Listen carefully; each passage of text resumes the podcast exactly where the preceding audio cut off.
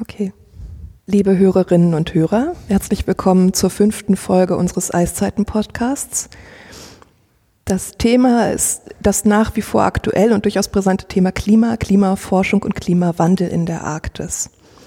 Das Museum für Völkerkunde und das Archäologische Museum Hamburg stellen ja beide in ihren jeweiligen Ausstellungen die Frage nach dem Leben der Menschen und ihrer materiellen Kultur in von Kälte und Eis geprägten Regionen und Zeiträumen. Mein Name ist Jana Reimer, ich bin Co-Kuratorin der Ausstellung Menschen des Nordlichts im Völkerkundemuseum.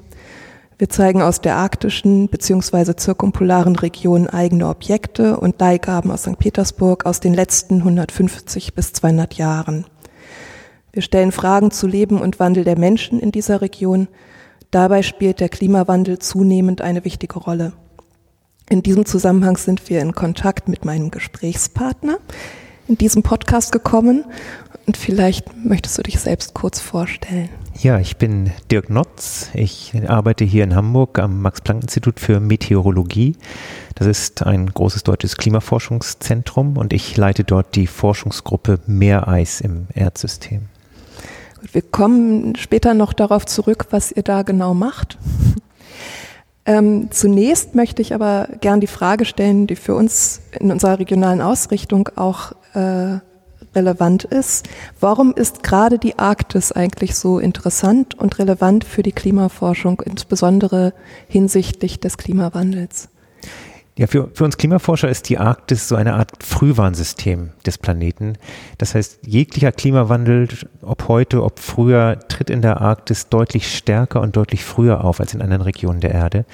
Und das heißt, wenn wir uns heute mit der Arktis beschäftigen, dann bekommen wir einen Eindruck davon, was für Auswirkungen der Klimawandel in niedrigeren Breiten, in unseren Breiten möglicherweise in ein paar Jahren und Jahrzehnten haben könnte. Das heißt, die Arktis öffnet uns in der Beziehung ein, ein Fenster in die Zukunft ähm, des Klimasystems der Erde. Wenn man von äh, Wandel spricht, dann geht man ja vor einer gewissen Ausgangslage aus das, was wir auch selbst als klimatische Bedingungen bezeichnen, wenn wir über unsere Ausstellung sprechen.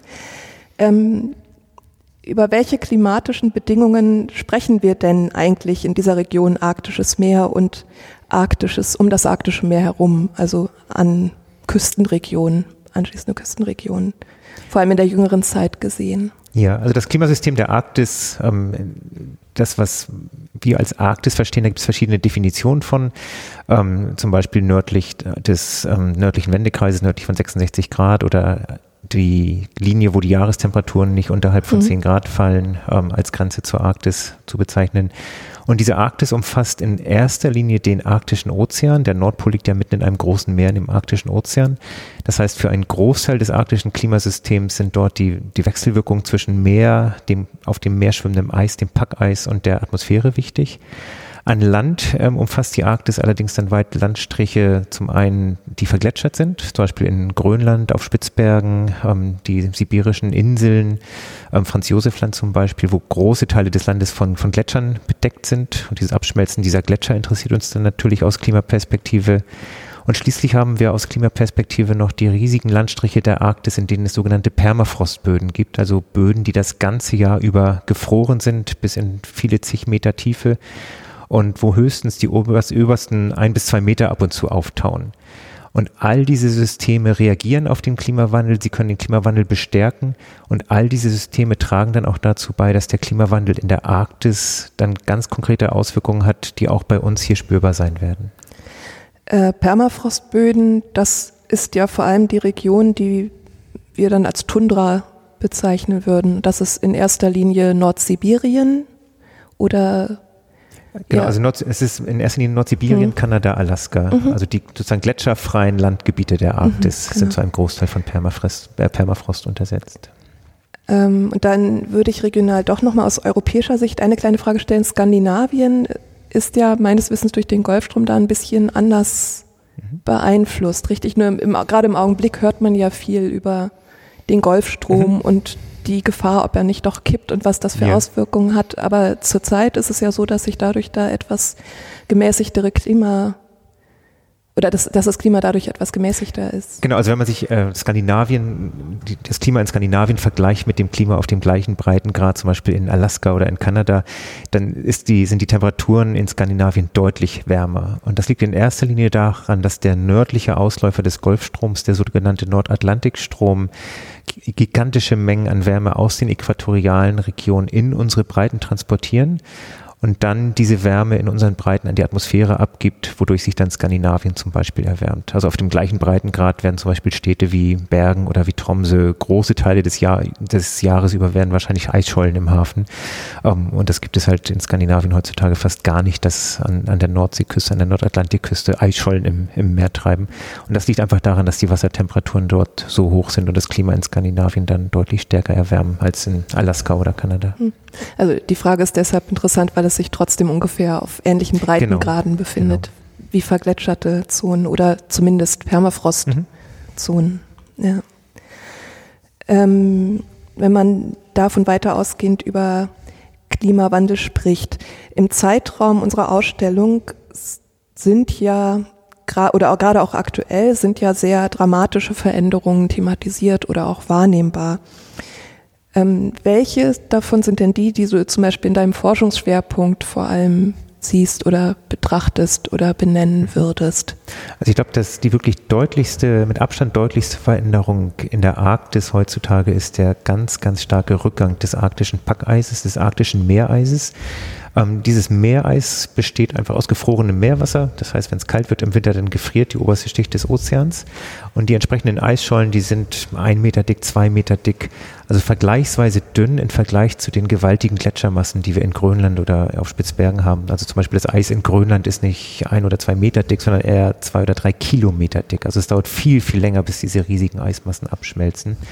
Dieses dünne Packeis in der Arktis hingegen, das regiert, kann sehr schnell auf, auf Klimawandel, auf Klimaveränderung reagieren und abschmelzen. Und zum Beispiel, wenn wir uns einfach die letzten 30 Jahre mal anschauen, da hat sich im Sommer die Fläche des arktischen Packeises ungefähr halbiert im Vergleich zu den ersten Satellitenmessungen so Anfang der 80er Jahre. Und auch die Dicke des Packeises im Sommer hat sich etwa halbiert. Und wenn man diese beiden Informationen zusammennimmt, also dass sich die Dicke des Packeises etwa halbiert hat und die Fläche etwa halbiert hat, ähm, dann kann man relativ einfach ausrechnen, dass wir in den letzten 30 Jahren im Sommer etwa drei Viertel des arktischen Packeises verloren haben. Und das letzte Viertel ist noch übrig. Und äh, irgendwann wird, wenn die Klimaerwärmung weiter fortschreitet, halt der Zeitpunkt gekommen sein, wo dieses Sommerpackeis komplett abgeschmolzen sein wird.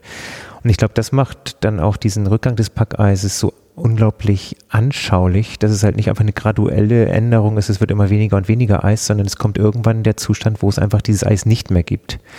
Ähm, und damit hat es diese Änderung im Packeis eine ganz andere Qualität als zum Beispiel die Änderung in der globalen Durchschnittstemperatur, die einfach auch emotional sich als viel gradueller anfühlt als dieser mögliche Wechsel von einer eisbedeckten Arktis zu einer eisfreien Arktis. Ähm, wenn man davon spricht irgendwann, das ist natürlich eine Prognose, die man dann auch immer mit einem gewissen Vorsicht vielleicht betrachten muss, aber von welchen Zeiträumen geht man da derzeit aus, dass es tatsächlich zur Eisfreiheit kommt? Das hängt einfach, also wenn wir uns angucken, das Eis in den letzten 30 Jahren, wodurch das so stark zurückgegangen ist, da haben wir gerade eine Studie veröffentlicht, in der wir gezeigt haben, dass der Eisrückgang ganz, ganz eng an den menschengemachten Ausstoß von Treibhausgasen gekoppelt ist. Und wir konnten dort zeigen, dass pro Tonne Kohlendioxid, die ein Mensch irgendwo auf der Erde äh, ausstößt, etwa drei Quadratmeter arktisches Packeis verschwinden. Ähm, wenn man das vielleicht in Relation setzt, ganz kurz, in Deutschland ähm, setzt jeder Mensch in jedem pro Jahr ungefähr 11 Tonnen Kohlendioxid frei. Also jeder von uns ist sozusagen jedes Jahr verantwortlich für das Abschmelzen von 30 Quadratmeter Packeis. Das heißt, wenn man jetzt ausrechnen möchte, wie lange es noch dauert, bis das restliche Packeis weg ist, ähm, dann ist das nicht in erster Linie ein Zeitraum, den man dort angeben kann, sondern das ist die Gesamtmenge an Kohlendioxid, die wir noch freisetzen können, bis das ganze Packeis weg ist. Ähm, das sind 700 bis 1000 Gigatonnen Kohlendioxid. Wenn wir die freisetzen, ist das Packeis weg in der Arktis, vereinfacht ausgedrückt. Und diese 700 bis 1000 Gigatonnen haben wir beim derzeitigen Treibhausausstoß weltweit in etwa 20 bis 30 Jahren erreicht. Das heißt, wenn wir beim derzeitigen Treibhausausstoß bleiben, dann dürfte die Arktis in 20 bis 30 Jahren im Sommer eisfrei sein, was den arktischen Ozean anbelangt. Dann stelle ich da doch nochmal eine Zwischenfrage. Die 11.000 Tonnen pro Kopf in Deutschland. 11 Tonnen. Jetzt, 11 Tonnen, mhm. 11, 11, Tonnen pro Kopf in Deutschland. Ähm, ist das eine, eine Schnittzahl oder gibt es da auch individuelle Bereiche, in denen man tatsächlich vielleicht auch was steuern kann. Also das, es gibt ja oft eine, eine individuelle Hilflosigkeit oder auch Überfordertheit mit dem mhm. Thema und trotzdem für viele auch die relevante Frage, an welcher Stelle, unabhängig davon, dass ich mein Auto stehen lasse, gibt es vielleicht noch andere Bereiche, derer ich mich zu, mir zumindest gewahr sein sollte. Mhm dass das mit zu diesen hohen Zahlen beiträgt. Ja, ich glaube, das ist das ähm, in gewissem Sinne sehr, sehr hilfreich an unserer Studie gewesen, dass wir zum ersten Mal sehr, sehr konkret persönliches Handeln und Klimawandel miteinander in Verbindung bringen konnten weil es bisher bei der Diskussion um Klimawandel immer um gigantische große Zahlen ging, äh, irgendwelche Milliarden an Tonnen Kohlendioxid oder ganz winzig, emotional gefühlt winzige Änderungen von ein Grad oder zwei Grad globaler Durchschnittstemperatur, obwohl das in Wirklichkeit eine recht große Änderung ist, aber gefühlt sind das alles kleine oder sehr, sehr kleine oder sehr große Zahlen gewesen. Und die Tatsache, dass wir jetzt zum ersten Mal wirklich eine, zwei vorstellbare Größen, ähm, nämlich drei Quadratmeter Packeis, die kann sich jeder vorstellen und eine Tonne Kohlendioxid kann man sich auch gut vorstellen. Das ist zum Beispiel ähm, ein Flug von, ähm, von Hamburg nach Mallorca hin und zurück ähm, ist nicht ganz eine Tonne, sind 700 Kilo CO2, aber da kommt man ungefähr in diese Größenordnung. Das heißt, man kann zum ersten Mal auch sehr konkret sagen, was wie das persönliche äh, Verhalten des arktischen Meeres schützen könnte. Ähm, also zum Beispiel, wenn ich 2000 Kilometer Auto fahre, habe ich ungefähr eine Tonne Kohlendioxid ausgestoßen ähm, und dann sind halt drei Quadratmeter Meereis weg. Und wenn ich diese 2000 Kilometer nicht fahre, dann bin ich sozusagen auch dafür verantwortlich, dass diese drei Quadratmeter nicht abgeschmolzen sind. Und damit kriegt man, ohne jetzt diesen Anspruch zu haben, dass wir alle gar kein Kohlendioxid direkt mehr ausstoßen und alles gut wird. Zumindest erstmal eine direkte Rückkopplung, selbst wenn ich ein kleines bisschen was verändere, ähm, kann ich mir direkt ausrechnen, was das in der Arktis für positive mhm. Auswirkungen hat. Also das ist da jetzt auch gar nicht, um in irgendeiner Weise ins Verhältnis zu setzen, wie viel tatsächlich, wie groß der individuelle Anteil ist und im Vergleich denke ich, vor allem der industrielle Anteil. Da sind ja immer noch große Unterschiede vermutlich. Aber ähm, interessant ist natürlich schon, wo findet man so eine Studie und wie verständlich ist die zu lesen, wenn man nicht vom Fach ist? Ähm, also diese Studie hatten wir in der Fachzeitschrift Science mhm. veröffentlicht. Ähm, das hatte damals den großen Vorteil, dass Science selbst eine journalistisch aufbereitete Version dieser Studie gemacht hat, die auch für jeden verständlich sein dürfte. Und wir haben ein sehr, sehr großes Medienecho damals erfahren von dieser Studie. Das heißt, es gibt eine Vielzahl von journalistischen Aufbereitungen unserer Arbeit. Ähm, schlicht und einfach, weil halt das Ergebnis so mhm. wunderbar greifbar und, ähm, und gut vermittelbar ist. Also im medialen Zeitalter schnell findbar. Genau. ähm, in dem Zusammenhang ist ja nochmal die interessante Frage nach dem Begriff menschengemachter Klimawandel zu stellen der ja abgegrenzt ist vom sogenannten natürlichen Klimawandel, den es immer gegeben hat und immer geben wird. Ähm, inwieweit kann man das denn voneinander abgrenzen? Und äh, ist es tatsächlich so, dass in den letzten wahrscheinlich 150 Jahren der Industrialisierung da auch eben wirklich diese extreme Wahrnehmung der, äh, der Schwerpunktverschiebung mhm ja. sichtbar geworden ist. Ja, also absolut. Also du hast völlig recht, Klimawandel hat es schon immer gegeben, ist das quasi Normalste auf der Welt. Ähm, zum Beispiel, wenn man sich den, jetzt in der jüngeren erdgeschichtlichen Vergangenheit diesen Eiszeitzyklus anguckt, ähm, dass es alle 100.000 Jahre auf der Erde in den letzten paar Millionen Jahren eine Eiszeit gegeben hat, die dann zwischendrin immer unterbrochen wurde von einer Zwischeneiszeit, in der wir uns auch jetzt gerade befinden ähm, dann ist schon mal ganz klar, dass es natürlich einen Klimawandel gibt. Ähm, wir können auch inzwischen relativ gut nachvollziehen, wie ein Großteil dieses natürlichen Klimawandels funktioniert, ähm, der zum Beispiel mit dem Herumeiern der Erde bei ihrer Umlaufbahn um die Sonne zusammenhängt, ähm, wodurch man alle 100.000 Jahre vergleichsweise kühle Sommer bekommt ähm, die dann eine Eiszeit auslösen können. Das verstärkt sich dann selbst, bis man dann wieder ein bisschen näher an die Sonne rangerät oder die Erdachse so ein bisschen kippt.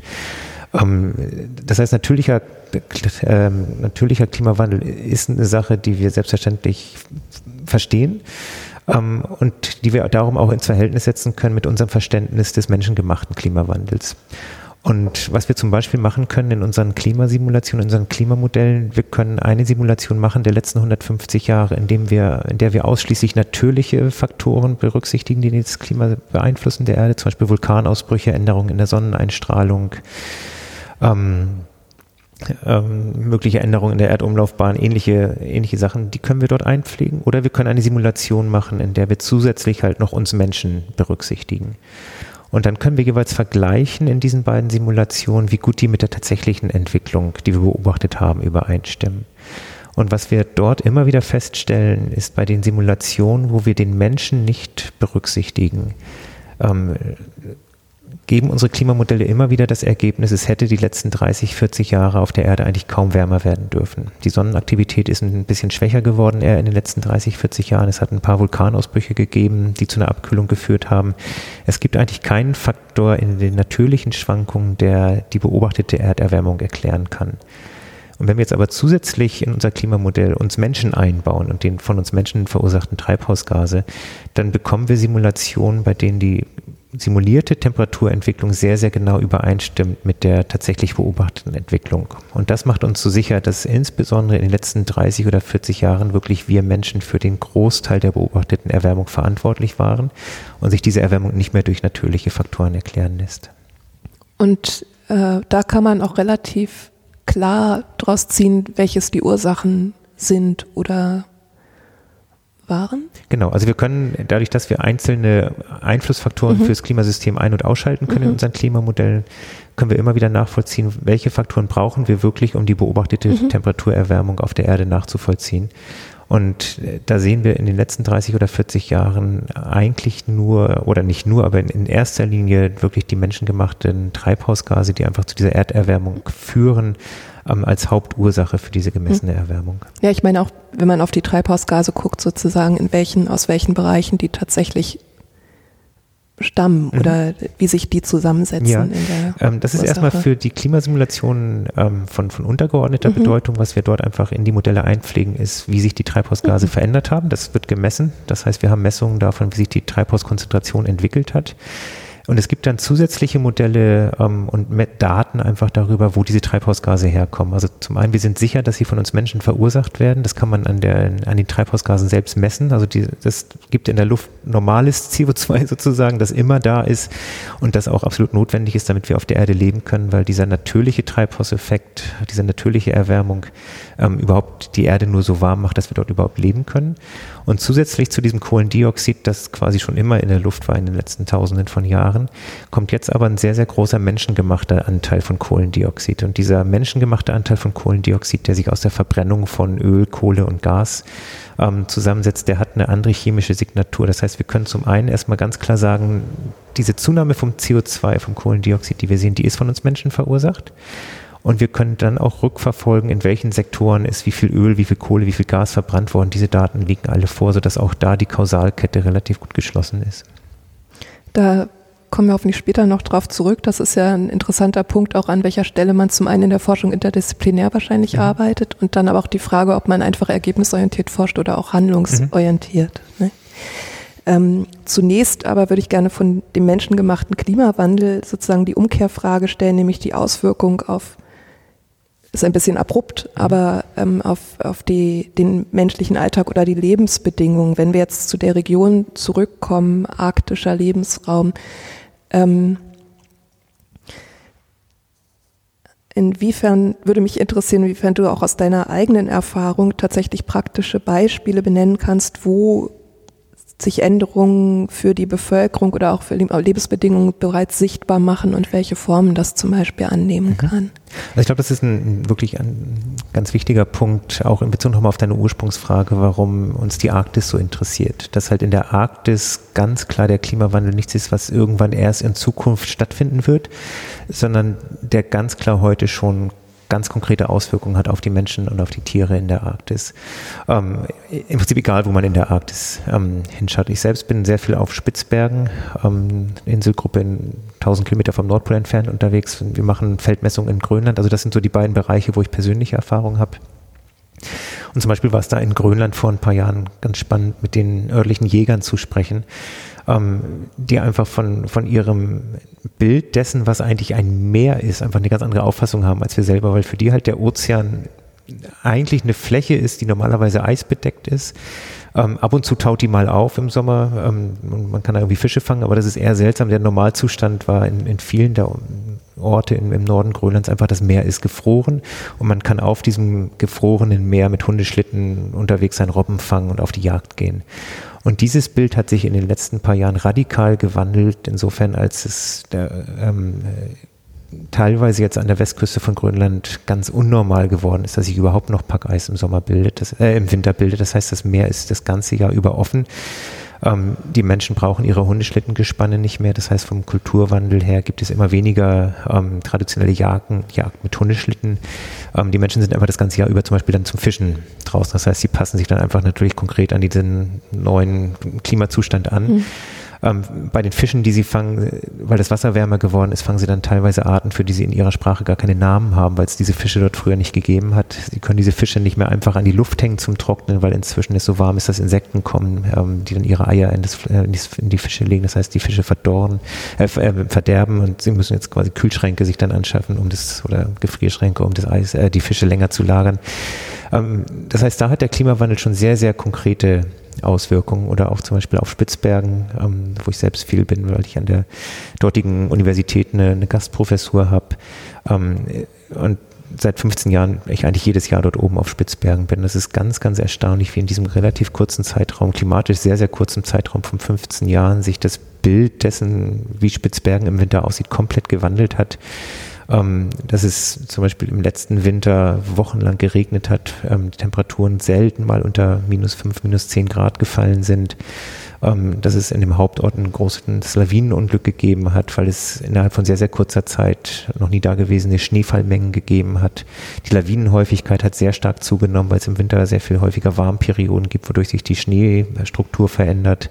Die Fjorde sind nicht mehr zugefroren auf Spitzbergen. Also man kann jetzt nach wie vor, obwohl der Winter schon weit fortgeschritten auf Spitzbergen, die Polarnacht ähm, langsam zum Ende geht, man kann jetzt nach wie vor mit dem Schiff komplett um Spitzbergen rumfahren. Die Fjorde sind alle im Moment komplett eisfrei. Ähm, jetzt im im, Februar 2017. Ähm, also dort oben ist dieser Klimawandel ganz, ganz konkret zu beobachten. Die Temperaturen sind unglaublich warm geworden. Ähm, und das macht einfach auch dann dieses, für, für einen selbst, dieses, diesen Klimawandel als sehr, sehr konkret. Es ist nicht länger etwas Abstraktes, sondern wenn man dort oben lebt, ähm, dann ist der Klimawandel eine, etwas sehr Konkretes, was jetzt gerade stattfindet. Mhm. Und das ist ja etwas, was offensichtlich auch in der ganzen Region in zum Teil etwas anderer Form, wenn man zum Beispiel über Permafrostböden genau. auftauende in, äh, spricht, zu beobachten. Oder auch, wenn man über die Beringregion nachdenkt, ich glaube, da ist auch eine abnehmende Vereisung wahrscheinlich mhm. zu merken. Ähm, das hat ja Auswirkungen auf die Lebensbedingungen. Es bedeutet aber auch, dass ja die Bevölkerung ähm, vor Ort sich mit Generationen erlernter Orientierungsbefähigung äh, oder auch dem Wissen um bestimmte, vor allem der Fortbeweg, für die Fortbewegung notwendige Zustände von Eis oder Schneedecken mhm. oder ähnlichem, dass sich das ändert. Inwieweit wird denn in der wissenschaftlichen Forschung so ein Wissen verwendet, gerade wenn man jetzt auch über sich wandelnde äh, Zustände unterhält? Ja, da gibt es ähm, insbesondere in Kanada eine Reihe von Forschungsprojekten, ähm, die ganz gezielt versuchen, sozusagen unser akademisches Verständnis vom, vom Zustand der Arktis zu verknüpfen mit dem ähm, mit dem Erfahrungsschatz der, der dortigen Einwohner, ähm, die halt viele Jahrhunderte zurückreichen.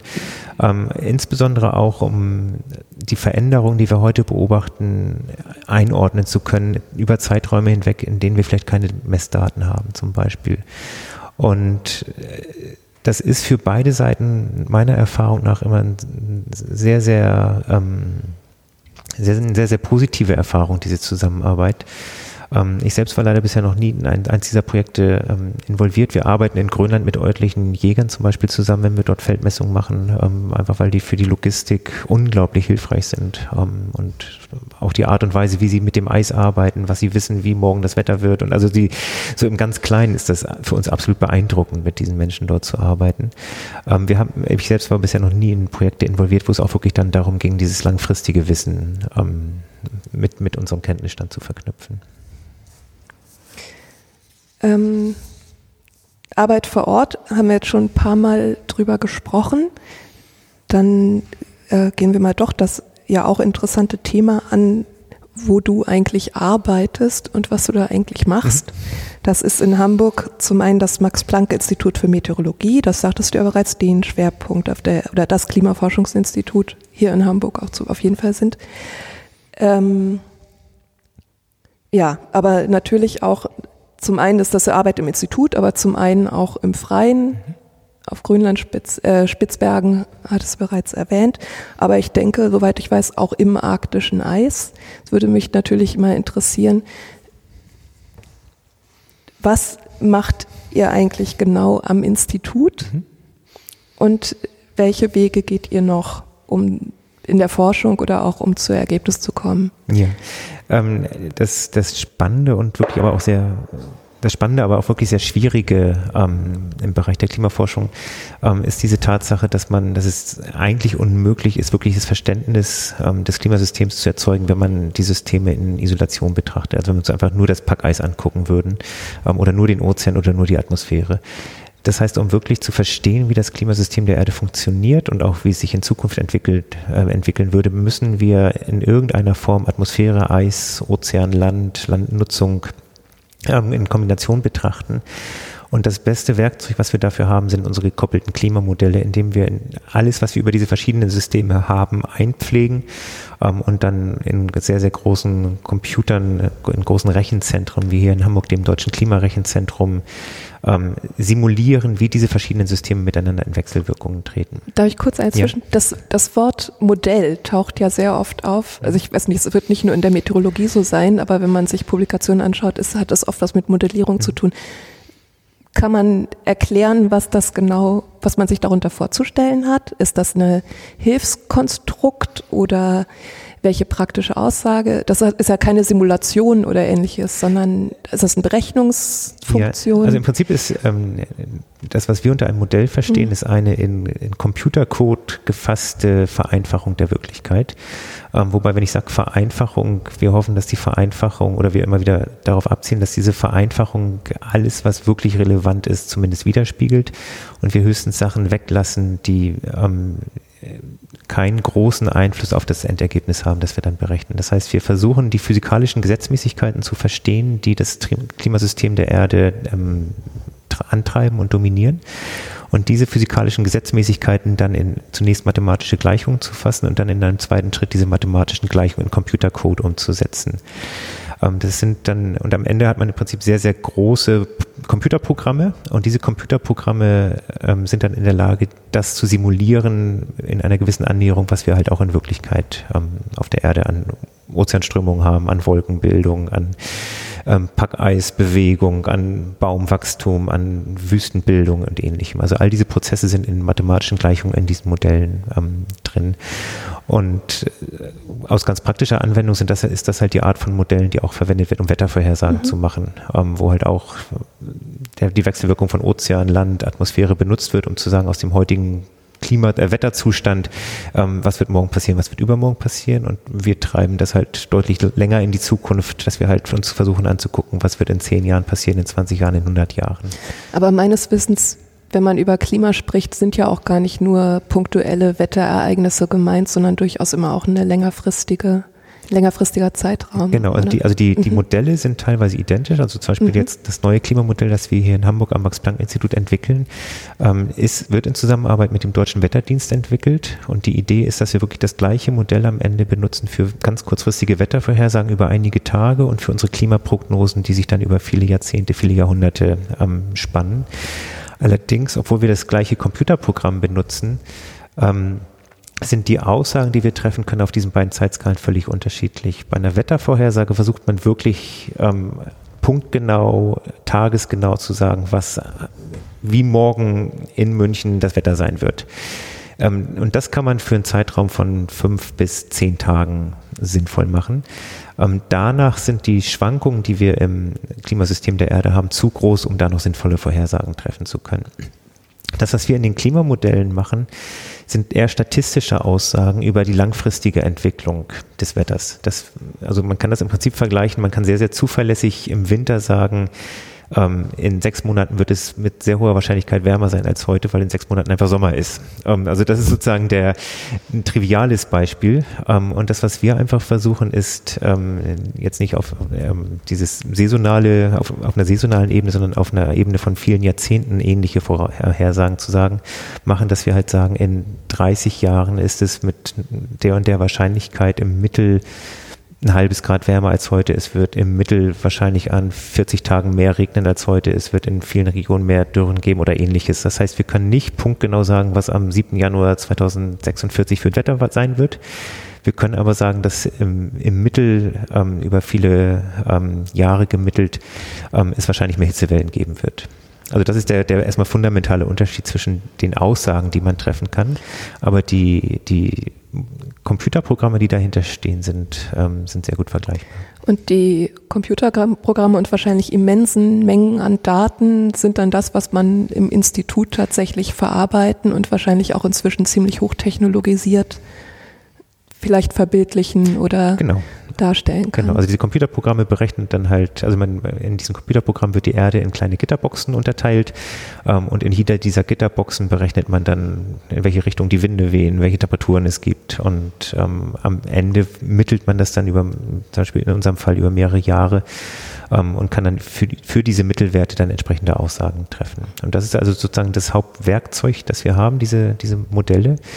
Und das, was wir mit den Messungen, die wir sowohl bei uns in einem Eislabor machen, das wir hier in Hamburg haben, aber dann auch natürlich in, bei den Feldmessungen, die wir also machen. Eislabor heißt wirklich Wasser und vereistes Wasser, Wasser. Genau, Wasser, mhm. Kühlkammer, mhm. Ähm, minus 20 Grad und dann wächst in, im Prinzip im großen Aquarium, wächst dann Packeis im, im ganz mhm. kleinen.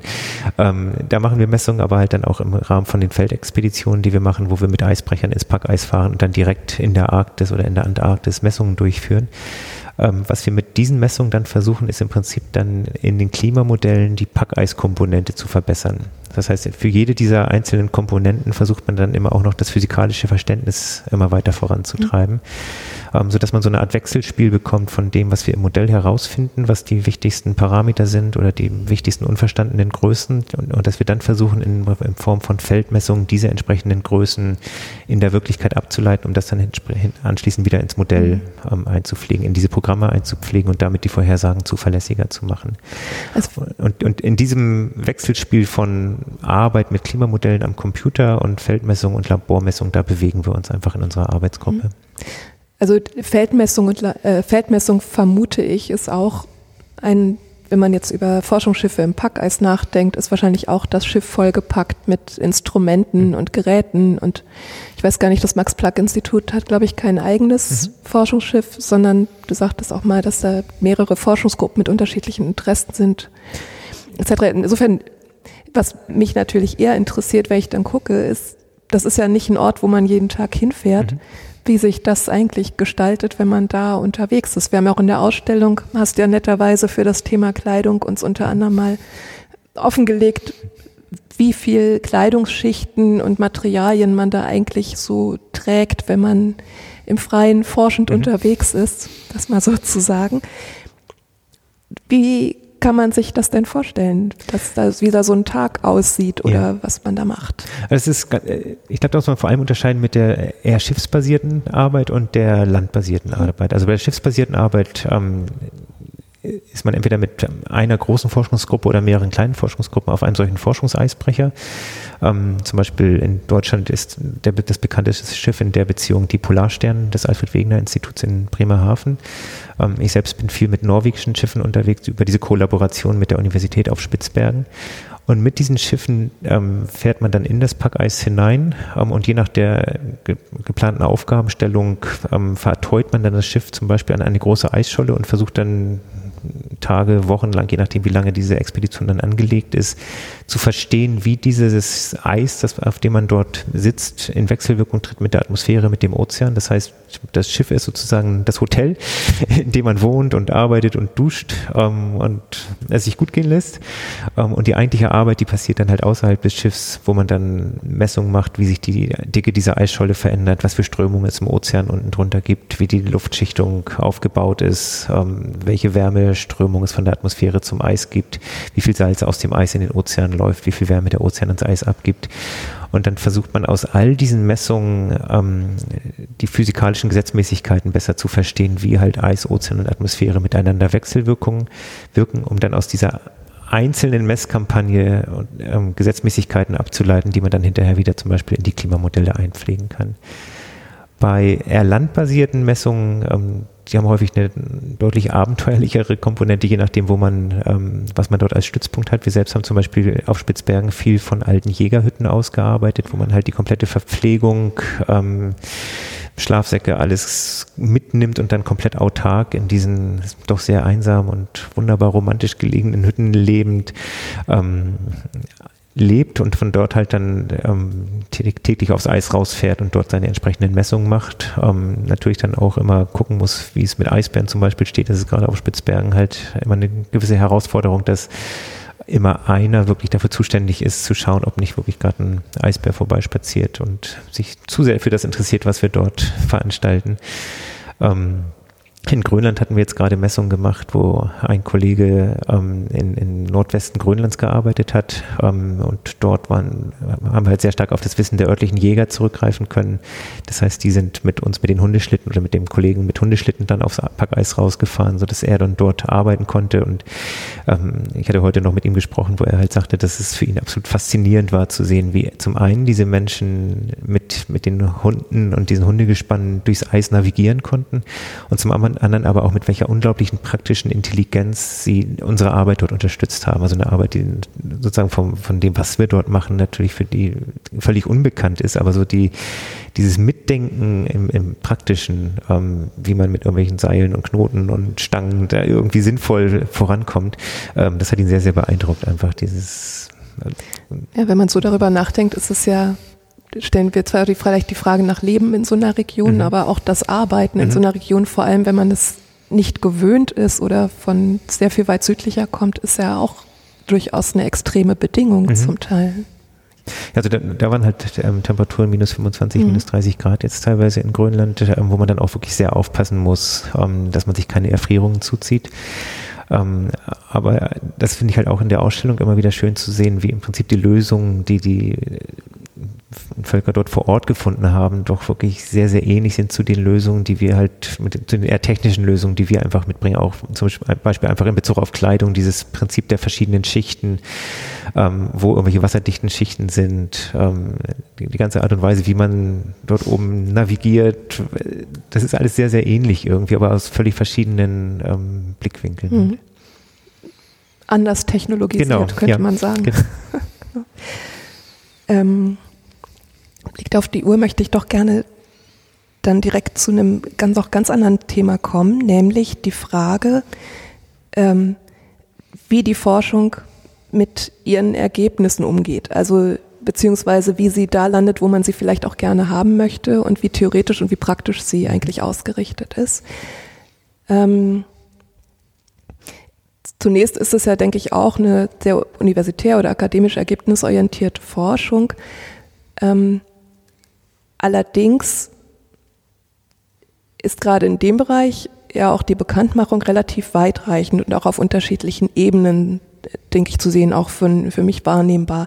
Das eine ist auf dieser akademischen oder interdisziplinären Ebene über Kooperationen auch mit völlig anderen äh, ähm, Wissenschaften, oder auch auf politischer Ebene natürlich sehr präsent, weil es so brisant ist. Da würde mich interessieren, inwieweit tatsächlich auch die eigene Forschungsausrichtung schon handlungsorientiert auch ausgerichtet ist. Also es ist ja wahrscheinlich nicht nur etwas, was man abfragt, sondern gerade bei dir kann man ja auch gut sehen, dass es auch diesen, dieses Bedürfnis oder diese Notwendigkeit gibt, Dinge auch bekannt zu machen, was ja durchaus handlungsorientiert ist und eben auch verständlich für den Otto Normalverbraucher auf welchen Ebenen das, das macht. Und beispielhaft würde mich da interessieren, was du eigentlich in den Bereichen machst, falls man das so kurz zusammenfassen ja. kann. Ja, nee, sehr gerne. Also ich, ähm, ich, ich sehe wirklich als, als Hauptrolle von uns Wissenschaftlern in, in, in dem ganzen Themenkomplex Klimawandel die Vermittlung der, der wissenschaftlichen Hintergründe an eine möglichst breite Bevölkerungsschicht ähm, oder an die möglichst breite Bevölkerung ähm, sodass die Gesellschaft als Ganzes eine informierte Entscheidung darüber treffen kann, welche Handlungsoptionen wir haben und was die Auswirkung dieser Handlungsoptionen jeweils ist. Ähm, Und ich versuche, mich selbst eigentlich immer sehr stark zurückzunehmen, wenn es darum geht, konkrete Handlungsempfehlungen zum Beispiel zu geben. Also ich sehe es eigentlich weniger als meine Rolle an, zu sagen, ihr müsst jetzt aber alle dies und das machen, ähm, sondern ich sehe es eher als meine Aufgabe an, der Bef Gesellschaft, der Politik zu sagen, wenn ihr das macht, wird das und das passieren und das hat die und die Auswirkungen. Ähm, und das, diese Denkweise basiert so ein bisschen auf der Tatsache, dass welche Schlussfolgerungen man aus unseren wissenschaftlichen Erkenntnissen zieht, ähm, in letzter Instanz eigentlich keine wissenschaftliche Entscheidung mehr ist, sondern ganz stark eine ethische Entscheidung ist, eine Entscheidung, die auf irgendwelchen Werten beruht, ähm, wo man dann einfach abwägen muss, welche Verantwortung wir, sei es für irgendwelche Tierarten in der Arktis haben, sei es für zukünftige Generationen haben, ähm, wo man keine absolut richtig oder falsche ähm, Antwort geben kann. Und ich glaube, dass das wichtigste Gut, das wir Wissenschaftler einfach haben, unsere Glaubwürdigkeit ist und dass diese Glaubwürdigkeit in erster Linie dadurch zustande kommt, dass wir als weitestgehend neutrale Instanz wahrgenommen wird, die nicht in erster Linie Interessen geleitet ähm, den Stand unserer, unseres und den derzeitigen Kenntnisstand einfach versucht zu vermitteln.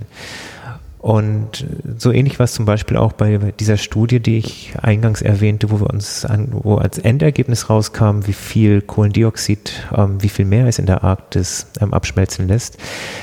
Das war überhaupt gar nicht unsere Fragestellung, als wir angefangen haben, diese Arbeit zu machen, sondern unsere Fragestellung war eine sehr, sehr abstrakte ähm, wissenschaftliche Fragestellung, nämlich dass wir versucht haben zu verstehen, warum es einen seit vielen Jahren bekannten linearen Zusammenhang gibt zwischen der Änderung in der globalen Mitteltemperatur und der Eismenge in der Arktis. Ähm, und dieses konkrete Verständnis hat zunächst überhaupt keine gesellschaftliche Relevanz, sondern ist eine rein akademische Fragestellung. Und dass im Rahmen dieser Arbeit einfach dann am Ende dieses Ergebnis herauskam, dass wir halt sehr konkret sagen können, pro Tonne CO2 schmelzen drei Quadratmeter Packeis ab, ähm, das war gar nicht unsere Absicht sozusagen. Das kam halt am Ende einfach raus. Und dann, als wir über dieses Ergebnis hatten, fanden wir es halt einfach sehr wichtig, dieses Ergebnis ähm, öffentlich bekannt zu machen, weil wir einfach glauben, dass es ähm, von politischer, von gesellschaftlicher Relevanz ist, dass man einfach einschätzen kann, wie unser Handeln zum Beispiel das Packeis der Arktis beeinflusst. Und ich kann daraus jetzt keine Handlungsempfehlung mhm. ableiten. Das muss dann jede oder jeder selbst im, im Prinzip machen. Ähm, aber ich finde es einfach wichtig, dass dieses Wissen ähm, existiert. Mhm. Und mein Gefühl ist, dass grundsätzlich nach wie vor in, in in, in, der Öffentlichkeit, in der Politik zu wenig wirkliches Verständnis dafür da ist, was die Auswirkungen des Klimawandels sind, was die Unsicherheiten sind, die es gibt, dass da viel Fehlinformationen existieren. Und was ich einfach versuche durch meine Vorträge, ähm, sei es öffentliche Vorträge, Vorträge in Schulen, Kindergärten, was ich viel mache, ähm, einfach ein Wissen zu, eine Wissensgrundlage zu erzeugen, aufgrund der dann wirklich jeder eine informierte Entscheidung mhm. treffen kann. Und daneben wahrscheinlich auch trotzdem Vorträge im institutionellen oder politischen Raum. Ich glaube, Klimareport, also verschriftlich ist ja auch da mhm. so, ein, so ein Medium, was man genau. sich nutzbar machen kann. Das ist also breit aufgestellt. Ja bei uns in der Ausstellung. Genau, auch. zum Beispiel. Also es sind halt solche Sachen, dass ich einfach dieses, mhm. ähm, es wichtig finde, dieses Wissen in die Öffentlichkeit zu tragen. Das ist für uns natürlich auch sehr schön. Es ist ja auch, es ist ja auch ähm, eine Denkweise, mit der wir selbst auch arbeiten, ja. nämlich die Vermittlung von, von Wissen oder Erkenntnissen, aber immer unter dem Aspekt, nicht etwas mitzuteilen, was, wie es richtig ist, sondern im Idealfall etwas, was einen zum Denken bringt und vielleicht interessiert und auch selbst einen Schluss ziehen mhm. lässt. Mhm. Wenn ich das richtig verstanden genau. habe. Ja, genau. ja. Meinung kann ja auch unterschiedlich sein genau. und muss dann auch so stehen bleiben. Hm. Ähm, denkst du, dass das auch der Hintergrund ist, vielleicht Interessen, beiderseitig Interessen geleitet. Im Augenblick hört man ja sehr viel über Forschungsergebnisse oder Erkenntnisse, gerade was den Klimawandel in der Arktis betrifft. Mhm. Das hängt dann wahrscheinlich auch nicht nur damit zusammen, dass gerade alle ihre Ergebnisse vorliegen haben, sondern dass einfach auch diese äh, dieses Heraustragen an die Öffentlichkeit einfach mit in den Bereich dazugehört? Kann man das so platt sagen oder ist, muss man das mehr differenzieren? Ähm, ich weiß nicht, ähm, woran das liegt. Also mhm. bei der Arktis kann es auch zum, zum Teil einfach die Tatsache sein, dass eigentlich wir alle in der Wissenschaft von dem Tempo der dortigen Veränderung immer wieder überrascht werden. Und dass sich diese Überraschung ähm, dann auch in gewissem Sinne auf, auf die Journalisten oder journalistische Beiträge überträgt. Ähm, insofern, als es ein wichtiger Teil unseres Verständnisses vom Klimawandel ist, dass häufig Sachen schneller und überraschend ablaufen können. Und diese, wenn man sich anschaut, zum Beispiel diesen, ähm, die Weltklima, das Ergebnis der Weltklimakonferenz in Paris und parallel dazu sich anschaut, wie schnell sich gerade in der Arktis ähm, das Klima verändert, wie stark das Rück, ähm, Meereis abschmilzt in der Arktis, ähm, dann wird, kriegt man relativ schnell so ein Gefühl für so einen Zeithorizont, der uns noch bleibt, ähm, um das, den Klimawandel auf einem Level zu stabilisieren, der in gewissem Sinne wahrscheinlich noch erträglich sein wird. Und dieses Zeitfenster ist nach meinem Gefühl in der Größenordnung maximal 10 bis 15 Jahre zu sehen, wenn es zum Beispiel darum geht, die Erderwärmung auf 1,5 Grad, maximal 2 Grad ähm, zu beschränken. Das ist ein Zeitfenster, was sich sehr, sehr schnell schließt im Moment. Und ich glaube, dass diese Dringlichkeit, die wir haben, um aus, den, aus dem Ergebnis dieser Weltklimakonferenz in Paris, dass die Erderwärmung begrenzt werden soll auf 1,5 oder 2 Grad, ähm, daraus die wirklichen Handlungsoptionen, äh, konkrete Handlungen abzuleiten, dass das sehr, sehr schnell gehen muss, dass daraus auch eine gewisse Dynamik entsteht, ähm, die sich im Moment zum Beispiel auch widerspiegelt in der Tatsache, dass ähm, in China ein großer Wille anscheinend zu erkennen ist, ähm, den Klimawandel wirksam zu bekämpfen, ähm, dass dieses Weltklimaabkommen ratifiziert worden ist von der erforderlichen Anzahl von Ländern, dass das, glaube ich, eine Bewegung inzwischen ist, die nicht mehr aufzuhalten ist und dass wir über den Punkt hinaus sind, wo es halt immer noch so ein Zögern und so ein Zaudern gibt und dass inzwischen auch in der Wirtschaft erkannt wird, dass das Bekämpfen von Klimawandel ein echter Standortvorteil sein kann, weil die Technologien, die man braucht, zum Beispiel was Elektromobilität angeht, ähm, in Zukunft auch darüber entscheiden können, welches Land zum Beispiel der größte Autohersteller der Welt bleiben wird mhm. oder nicht bleiben wird. Also dass da auch sehr, sehr große Umbrüche sind, die in, in die ganz konkreten täglichen Lebensbereiche herunterreichen. Um, und dass damit der Klimawandel halt nicht mehr so ein abstraktes Thema ist im Moment, sondern eins, was wirklich sehr konkrete Auswirkungen auf die Wirtschafts-, das Wirtschaftszusammensetzung, die wirtschaftliche Zusammensetzung zum Beispiel der deutschen Industrie mhm. haben wird in Zukunft. Und um den Bogen zurückzuschlagen, eben dadurch, dass die Arktis so ein Frühwarnsystem genau. ist und dadurch in der Forschung so präsent und auch in der Wahrnehmung, ist das, ja, kommt das gerade sehr geballt als mhm. Thema auch. Findet man ja in vielen medialen mhm.